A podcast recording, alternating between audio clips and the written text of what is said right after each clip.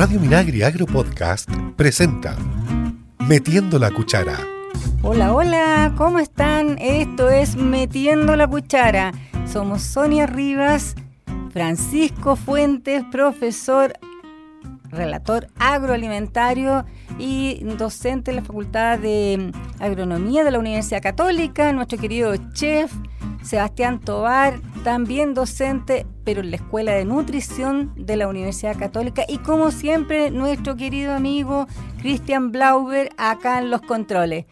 ¿Cómo están chicos? Muy bien, pues queridos contertulios, te faltó decir nomás. Queridos contertulios, contertulios, bomberos, de todos son ustedes. Pues. Sí, Así es. apagando Aquí se hace de todo, Se hace de todo aquí en este Metiendo la Cuchara. Hoy, hoy día tenemos un gran programa porque vamos a referirnos a los embutidos. Ah, qué buen tema. Buen tema. Y yo, voy, y yo voy a partir preguntándole al tiro a Sebastián, ¿a qué le llamamos embutido? Mira, el embutido es una preparación eh, conocida a nivel mundial, ¿ah? consumida a nivel mundial. Y generalmente son carnes eh, o sea, las más tradicionales son carnes condimentadas, con una mezcla de carne generalmente, grasa y eso, que generalmente se introducen en, un, en una tripa y se, ahí se generan eh, un proceso ya sea de curado, ya sea de cocción, ya sea de ahumado o una combinación de todo esto. ¿ah? Y eh, obtenemos un excelente resultado, muy, muy utilizado, muy consumido y en algunos casos eh, nos ha traído problemas a, esta, a estas generaciones. Lamentablemente también vamos a, vamos a tocar eso, pero sí. Eh, Todo exceso produce problemas. Pues, exacto, exactamente. Oye, pero el embutido es solamente de carne, porque también se podría hacer de otras cosas, ¿no? Eh, o sea, en estricto rigor sí, es solo de carne. Si lo vamos a hacer de otras cosas, eh, habría que buscarle otro nombre para, eso, porque en definitiva los de los, embutidos son de carne. Y o sea, un embutido de verduras no puede ser. Claro. Un, claro. embutido. Claro, ahí entramos a, una mezcla, a unos purés de vegetales. Mm. sí, sí, por supuesto, eh, por supuesto. La industria alimentaria ha evolucionado, ¿cierto? Y, sí, totalmente. se van imitando cosas. Y hoy en día hay un revoltijo como literal, ¿cierto? De mezclas de cosas, pero el, el, principio el mismo que comentaba Sebastián, de introducir dentro de una tripa, eh, hay una mezcla que sustituye, en este caso, por ejemplo, es curioso eso de, de las cosas vegetarianas o, o, o veganas, como decías tú, Sonia, porque eh, em, em, emulan por un lado el proceso, que es un poco lo que siempre conversamos que no tiene sentido. Si uno no quiere comer cosas que parezcan de carne, no lo come nomás pero el tema es que se emula eso, pero también el contenido. Eh, eh, tiene más o menos una similar composición en términos de proteína y donde marca mucho la diferencia es el tema de la grasa de origen animal, ¿cierto? Que es bastante reducida en estas versiones, por lo tanto, entre comillas, podríamos decir que es más saludable. Sí, ¿qué embutido es mejor? Porque de repente a, uno le llama todo embutido, para los chorizos, las prietas, no sé, me imagino yo que a todos eso se le llama. todo eso son embutidos, sí, todo eso entra en la categoría de embutidos el detalle es que, bueno, si vamos a entrar en, ese tema para comenzar, em, tenemos que diferenciar lo que ha, hecho la industria para, por un lado, masificar y por, un, y por otro lado, poder eh, que sea estar al alcance de todo el mundo.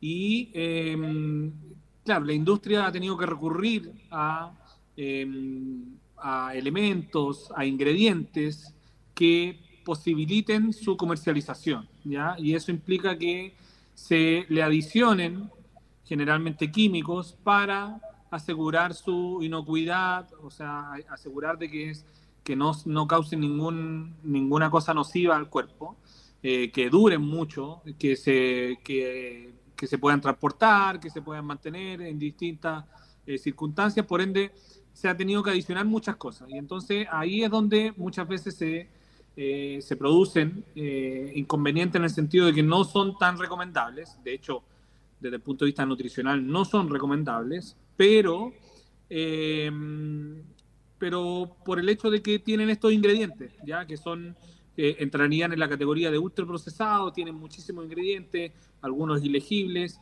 y altos contenidos de sodio, alto contenido de grasa. Pero son tan ricos. Por eso, eso desde el punto de vista de la industria.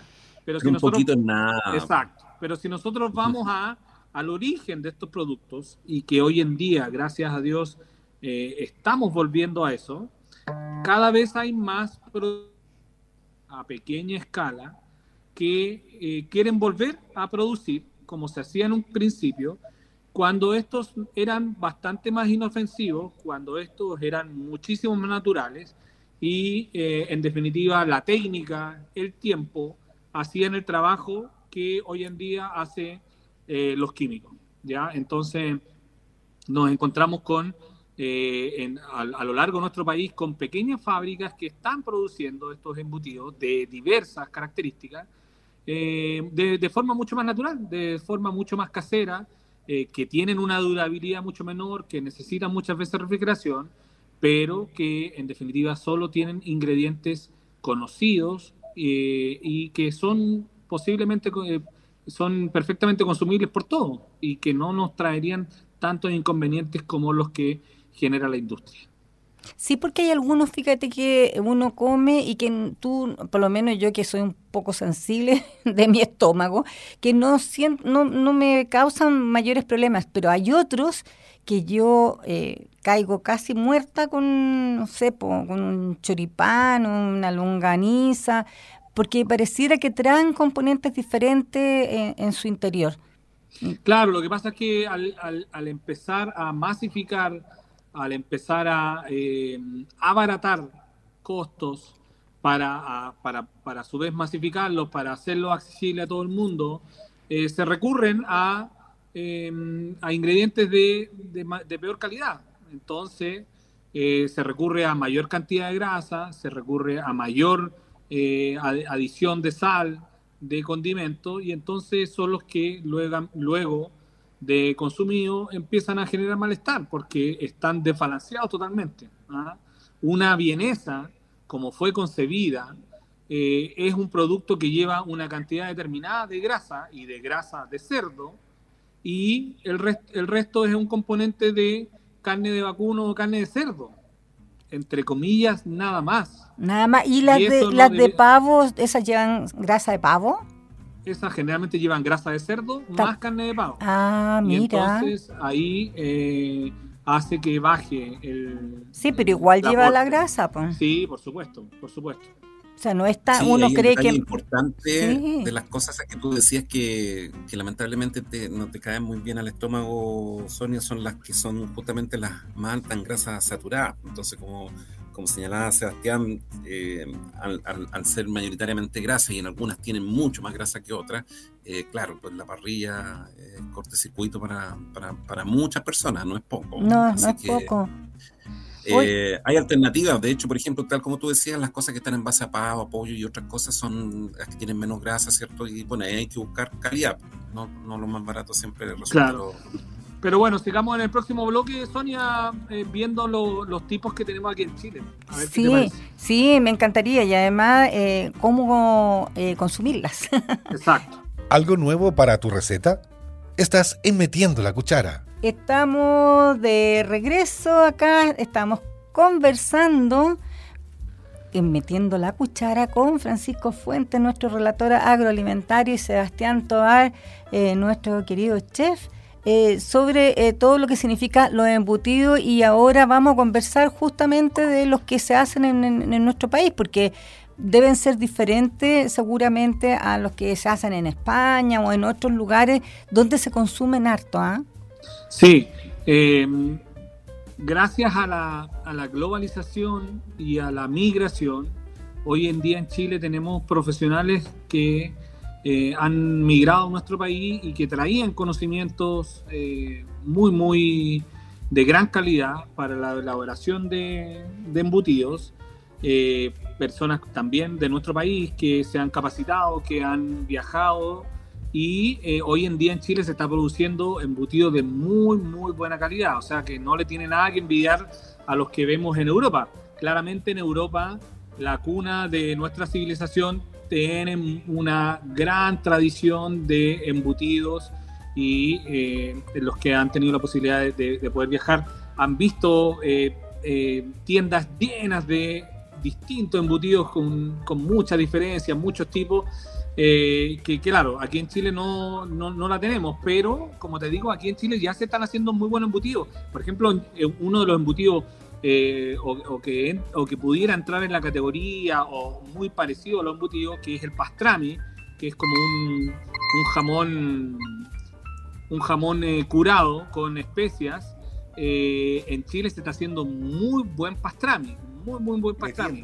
Eh, Copa, que es otro, otro de, de eh, eh, especie como de jamón que se hace con, con el como cuello del, del cerdo, también se está haciendo de muy, muy buena calidad Copa aquí en nuestro país. Mortadela, ya, la mortadela que es tan vilipendiada porque claro, la industria tomó el nombre tomó la forma, pero hizo un producto alto en grasa, con carne que no tenemos mayores antecedentes, eh, y le llamó mortadela, lamentablemente porque, porque le dejó la misma forma. Pero si nosotros vamos a la mortadela tradicional, eh, principalmente italiana, es un producto que es, como le decía, es carne con un porcentaje de grasa eh, muy delimitado, muy acotado, y eh, que tiene una característica de un sabor inigualable, exquisito. Hoy en día se está haciendo mortadela de muy buena calidad en Chile. lamentablemente la industria al, al, común de la gente le entrega una mortadela que, que es de muy baja calidad. Sí, oye Francisco, tú, estás Francisco, tú estabas metiendo la cuchara, tocando ahí la cacerola, ¿qué significa eso? Sí, no, estoy tomando mate, no, una cuchara, una bombilla, metiendo la bombilla. No, eh, estaba pensando y se me vino a la mente eh, esta tradición de campo, ¿cierto? Porque toda esta, esta cosa que encontramos hoy en las charcuterías tienen su origen en, en, cosas de, campo, en áreas rurales, principalmente en Europa, ¿cierto? Y zonas de montaña, que era la manera de cómo también conservar carne, ¿cierto? Y una manera también de eh, tener a rápida disposición a través de estas distintas metodologías de conservación de la carne eh, energía y, y proteínas, ¿cierto? Para la gente que que se dedica al, pastoreo, al trabajo en el campo. Y, justamente eso me trajo a la memoria lo, típico chileno, como, bueno, ya, ya lo hablamos en el bloque anterior, el tema de las longanizas, pero, por ejemplo, tenemos unos arrollados de guaso espectaculares que son muy propios, ¿cierto?, eh, chilenos, mucha influencia de los eh, inmigrantes alemanes todo lo que es la tradición de las vienesas, ¿cierto? Eh, y, y, bueno, los mismos chorizos, eh, usando ingredientes que son muy nuestros también, como el merquén y otras cosas. Entonces, tenemos también lo nuestro que, que, es muy rico, aparte de esas, esas mortadelas que se señalaba Sebastián, que, que son un clásico, que no la ha comido, ¿no? Oye, pero, eso entra en la, el, el, arrollado, eso entra en la categoría de embutidos también. Sí, sí, está, está dentro de como un subgrupo de, de embutidos que en definitiva son carnes picadas envueltas en una en un cuero, ya sí, está dentro de, de los embutidos. los dos grandes grupos, Sonia, los dos más grandes grupos son los que em, uno coloca la, carne em, cruda y por medio de una eh, fermentación se, em, se preserva y luego uno la tiene que cocinar. Ya sería como un embutido crudo, una longaniza, un salame, podría estar dentro de esa categoría. Y están los eh, y están en definitiva los, los escaldados que son los que en, rigor nosotros más consumimos ya que son las ahí entran todas las mortadelas todo el salchichón cerveza todas esas que eh, son muy muy masivas y también ahí entran las vienesas y los patés los patés también los patés entran eh, dentro de, de los cocidos ya porque en rigor como que el paté uno debiera cocinar el producto y luego embutirlo. A diferencia de la, de la vienesa, que uno eh, muele la carne, ya eh, hace una pasta con carne cruda, la embute y luego la cocina.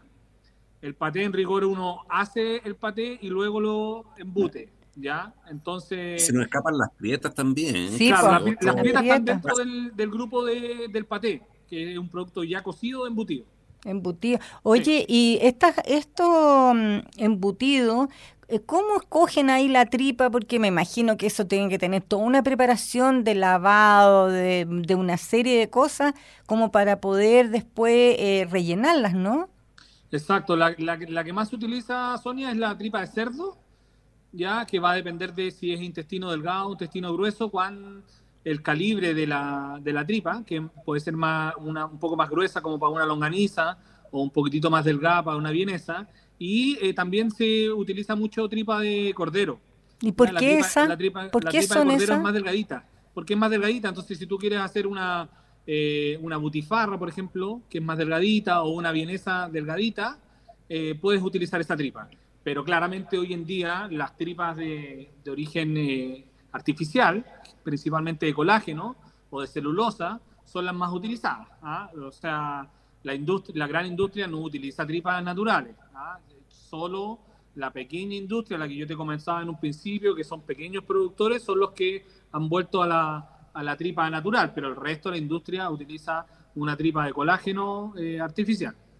Oye, Sonia, ¿tú has probado con tripa natural? Sí, sí, porque... Eh, ¿no? lo que pasa que como yo vengo de una zona agraria aquí de la región metropolitana, se hacen hartas cosas en las casas. Eh, por ejemplo, las prietas, los arrollados, ese tipo de cosas eh, es, factible encontrarlas con, con eh, en forma más artesanal. Una, una cosa, cosa, una preparación que se hacía mucho en las casas y que, que también es una, un embutido clásico es el queso de cabeza. ¿ah? que en definitiva se hacía cocción de la cabeza del animal, se retiraba toda la carne, eh, generalmente esa carne salía en trocitos bastante pequeños, eh, se trozaba también eh, algún tipo de, no sé, boca o orejas y se picaba todo muy pequeño y con, la, con el mismo caldo de la cocción que era abundante en colágeno, eh, se cuajaba, en definitiva se colocaba en un molde toda esta carnecita eh, y eh, todo este líquido y que al momento de enfriarse solidificaba y queda el clásico queso de cabeza. Sí, hay harta gente que le gusta el queso cabeza. Yo no es de mis favoritos, pero hay gente que le gusta. Exacto, exacto. Yo prefiero comerme una, un pedazo de longaniza. Oye, pero ¿sabes qué? Eso te iba a decir. Hay gente que la longaniza la deja secar, como que la cuelgan. y después parece que quedara con un sabor mucho más agradable que cuando viene, está recién eh, comprada la, la, longaniza, o idea mía. Me parece bien, Sonia. Veamos en el próximo capítulo eh, la preparación ya propiamente tal de nuestros embutidos. Una buena conversación con temas de actualidad. Estás en Metiendo la Cuchara. Estamos conversando acá en Metiendo la Cuchara con Francisco Fuentes, en nuestro relator agroalimentario, y Sebastián Tobar, nuestro querido chef. Eh, sobre los embutidos y los tipos de embutidos y ahora vamos a hablar de cómo los podemos comer. Sí, bueno, lo, que tú decías en relación a eh,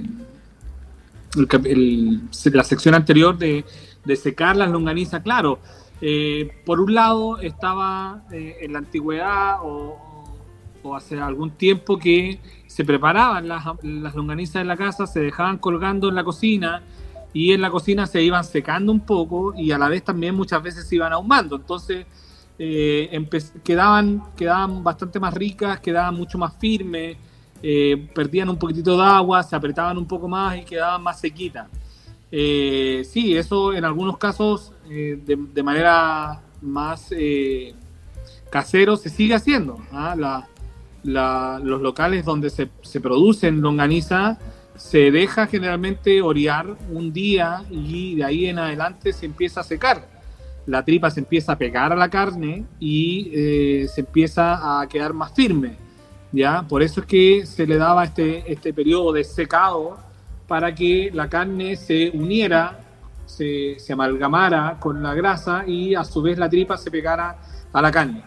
Eh, eso hacía que botara menos líquido al momento de prepararla y quedara más seca totalmente eh, es, lo que sucede, pero también eh, pueden haber opciones o puede haber gente que eh, eso le parezca tal vez un poco seco, porque claramente queda un poquito más seco, se empieza a parecer mucho a un salame. y entonces la gente la, le gusta más fresquita, totalmente. Algunos, pues a mí me gusta.